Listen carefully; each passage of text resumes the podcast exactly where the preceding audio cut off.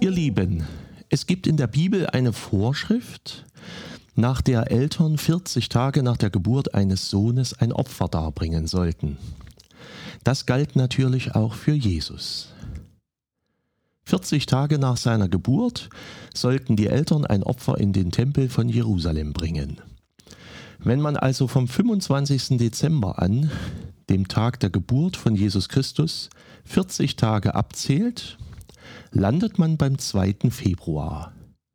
Entsprechend dazu gibt es einen Feiertag, den Tag der Darstellung des Herrn im Tempel. Dieser Tag stellt zugleich das Ende der Weihnachtszeit dar. Die Evangeliumslesung für diesen Tag kommt aus dem Lukasevangelium und beschreibt diesen Moment, als Maria und Josef mit dem kleinen Jesus zum Tempel kommen.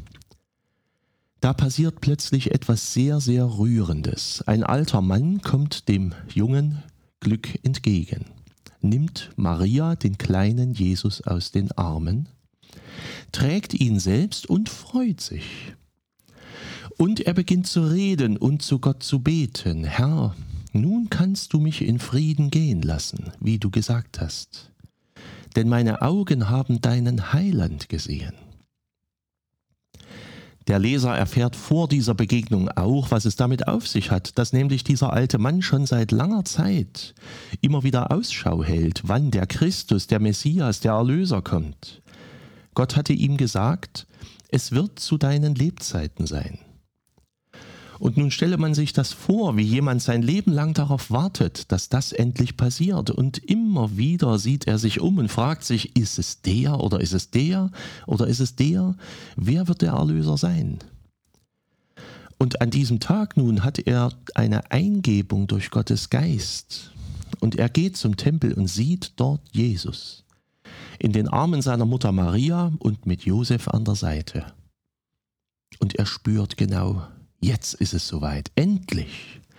Mein Leben, was nun lang genug gegangen ist, kann friedlich enden, denn ich habe Jesus gesehen, den Messias. Ein ganz großes Wunder.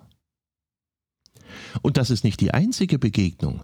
Danach kommt noch eine hochbetagte Dame, eine Prophetin mit dazu, und auch sie lobt und preist Gott für Jesus Christus.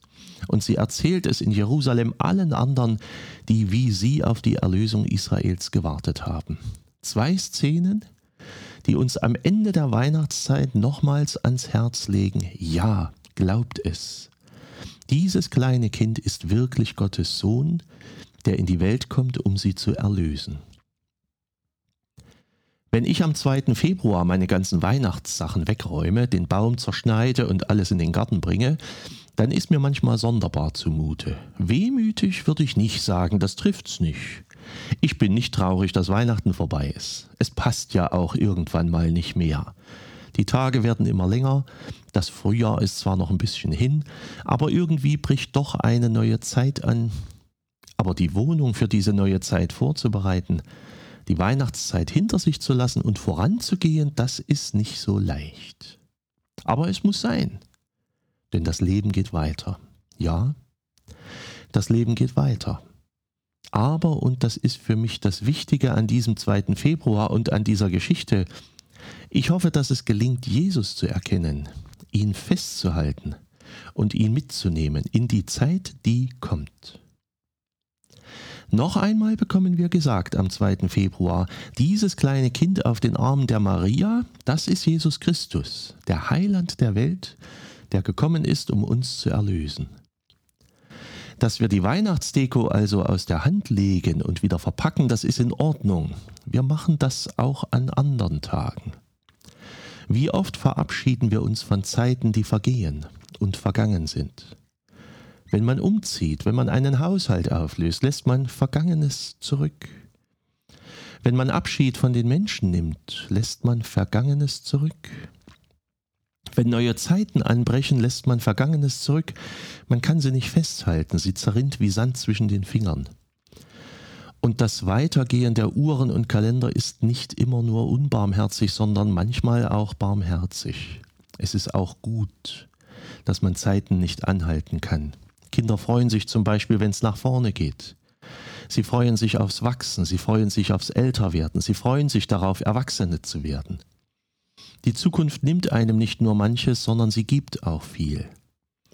Und so wird es auch in diesem Jahr für viele schön sein zu erleben, wie es wieder wärmer wird, wie die endlich mal etwas dickere Schneedecke wieder weichen wird und Raum für Grün, für Blumen und für eine neue Aussaat bietet, neue Wärme, neues Leben. Allerdings, der Preis dessen ist, das Vergangene loszulassen.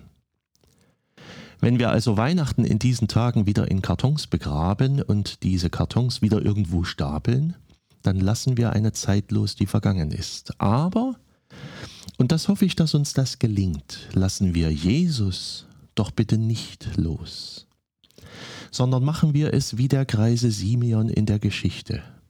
Halten wir immer wieder Ausschau nach Jesus. Und dann laufen wir auf Jesus zu, nehmen ihn in die Arme und sagen zu Gott, jawohl, jetzt kann ich in Frieden losgehen, was immer kommt.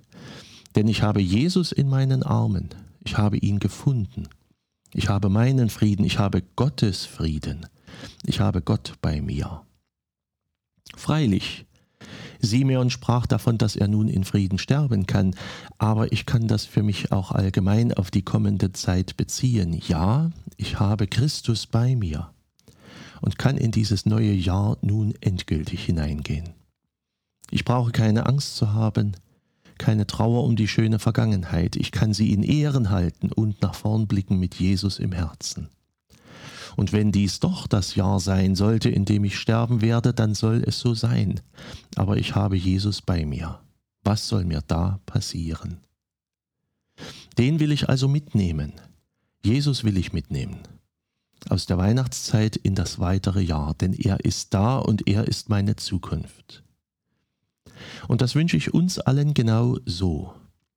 Was immer ihr zurücklasst, seht zu, dass ihr Jesus mitnehmt und mit ihm vorangeht. Er kam in Bethlehem zur Welt, um bei euch zu sein und zu bleiben. Packt die Weihnachtssachen getrost weg. Aber Jesus bleibe bei euch in euren Herzen. Ihn mottet ihr bitte nicht ein. Das wünsche ich uns allen. Viele Grüße, euer Pfarrer Schurig.